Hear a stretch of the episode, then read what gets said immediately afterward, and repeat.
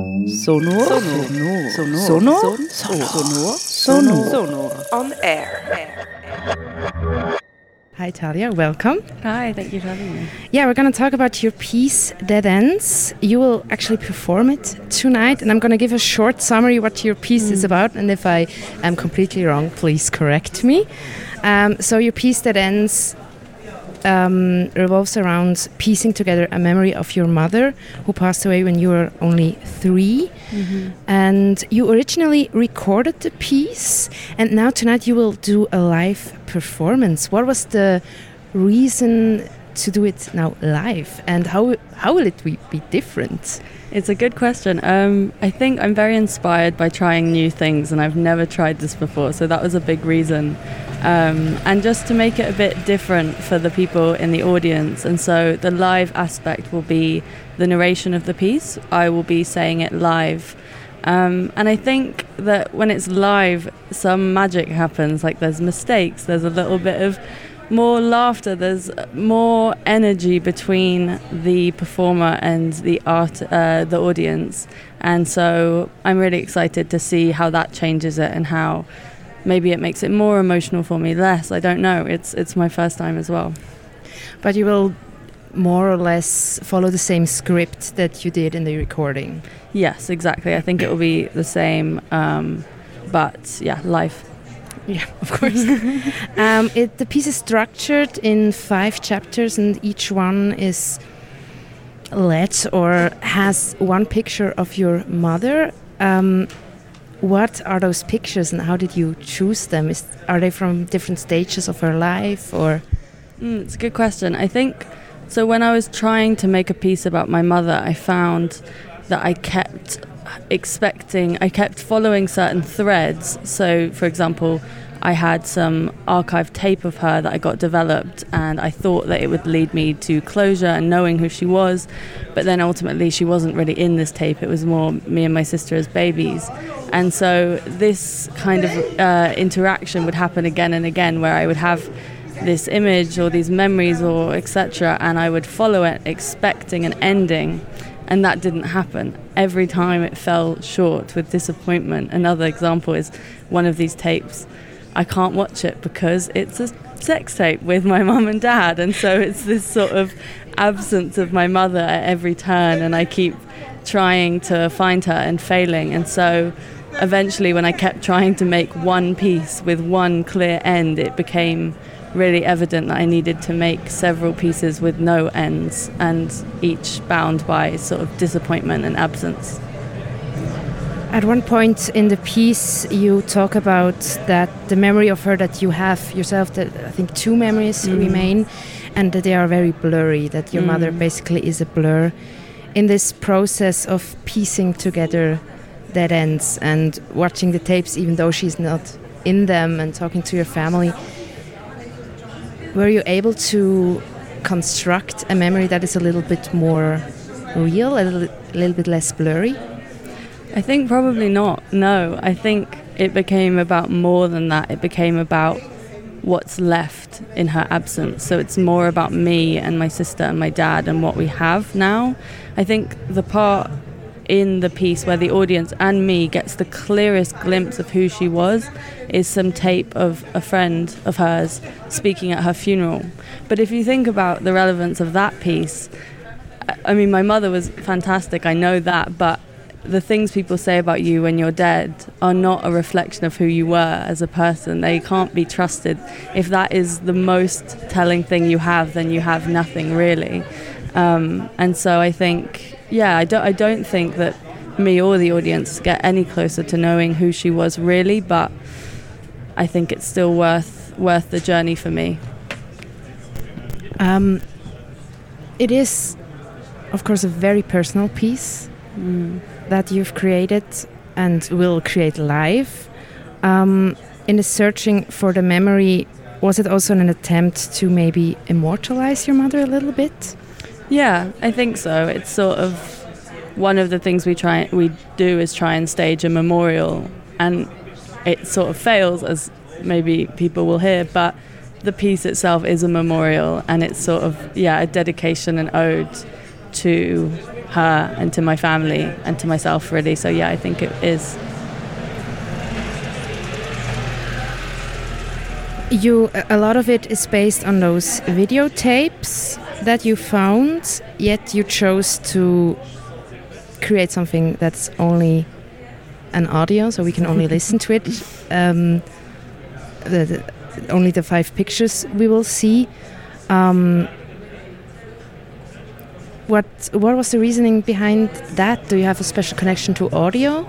I mean, yeah. firstly, I am an audio artist and maker, but secondly, I think for me it felt fitting because the audience they're also getting something that's incomplete. They're just getting the audio of this of these videos, which reflects my experience of yes, getting them with video, but still not getting my mum. And so there's like a joint loss between me and the audience there, or at least that's why I justified it because I don't make videos.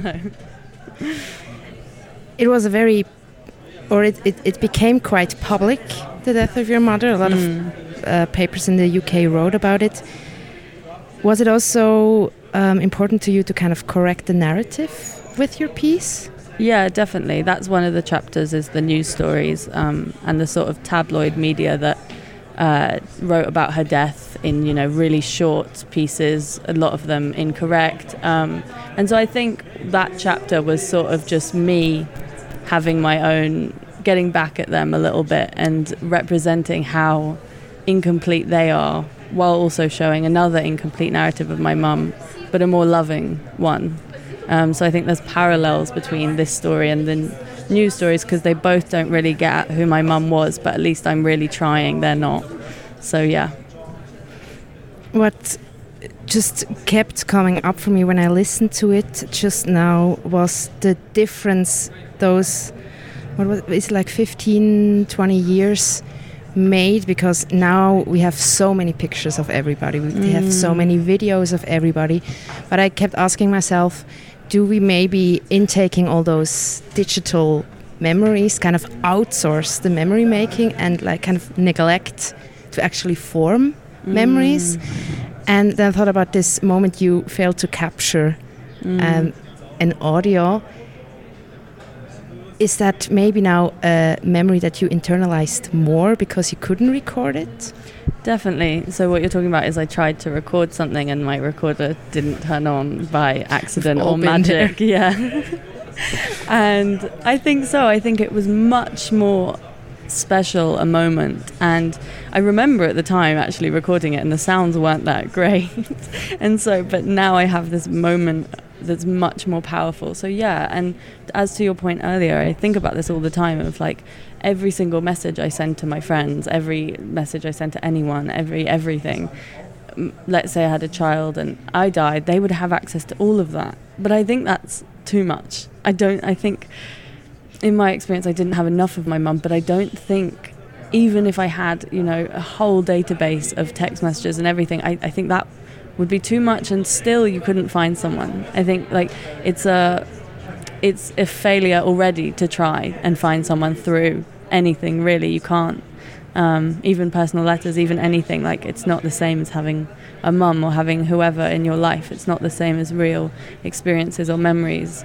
Um, and so maybe I'm glad that I didn't have too much. It would have taken a lot longer and still been disappointing. I think or maybe at least some middle ground yes. between the two.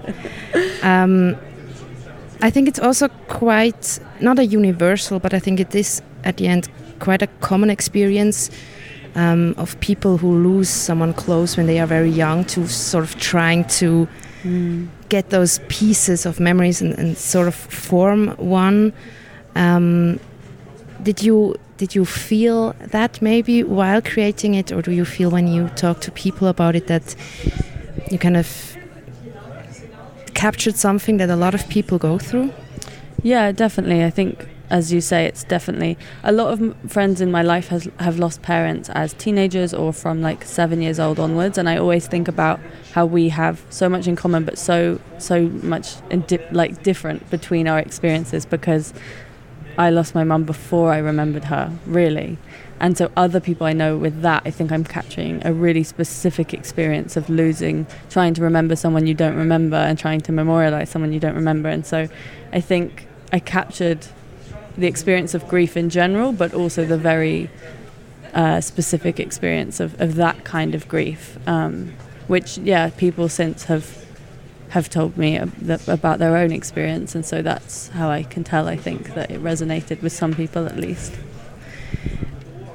You will let us share a bit in this memory, or the maybe also the absence of this memory that you tried to create, and especially because we're kind of part of this process mm. because you recorded a lot while you were trying to form that memory and then I just thought, well, we will kind of leave with a memory, sort of, when we leave uh, the the cinema room after your performance. Is there a way, a thing, something that you would like us as an audience to remember about your mother? Hmm. That's a lovely question and not something I thought about. I do think, yeah, that that that part with uh, her friend at her funeral. I think that's probably for me the strongest memory of her because it feels the most her and that really she was so funny. She was so witty. She was a little bit. I don't know. She was just on it, and people loved her. Like the people that loved her loved her. And i think you can hear that when he speaks. Um, and so maybe that's the memory of her.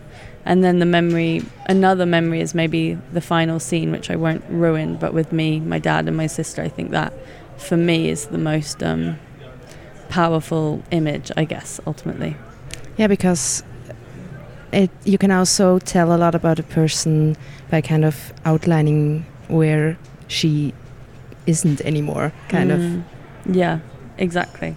Exactly. And so, yeah, those are the two things of the piece like the absence of my mum and what's left behind. And, um, like, even, and it helped me uh, doing that because I could, going through the tape, hearing how my dad tries to comfort me was really helpful of like giving me some perspective on you know, no matter how much tension you have in your family or whatever, it's like when you hear those moments of pure love, it's really powerful. And sometimes, if I'm angry at my dad, I just need to listen to that tape again, remind myself. That's lovely. Well, unfortunately, we are already out of time. So thank you so much that you, you, came by the little radio house. and uh, best of luck for your performance tonight. I hope it goes the way that feels right to you. and I'm very much looking forward to it. Thank you.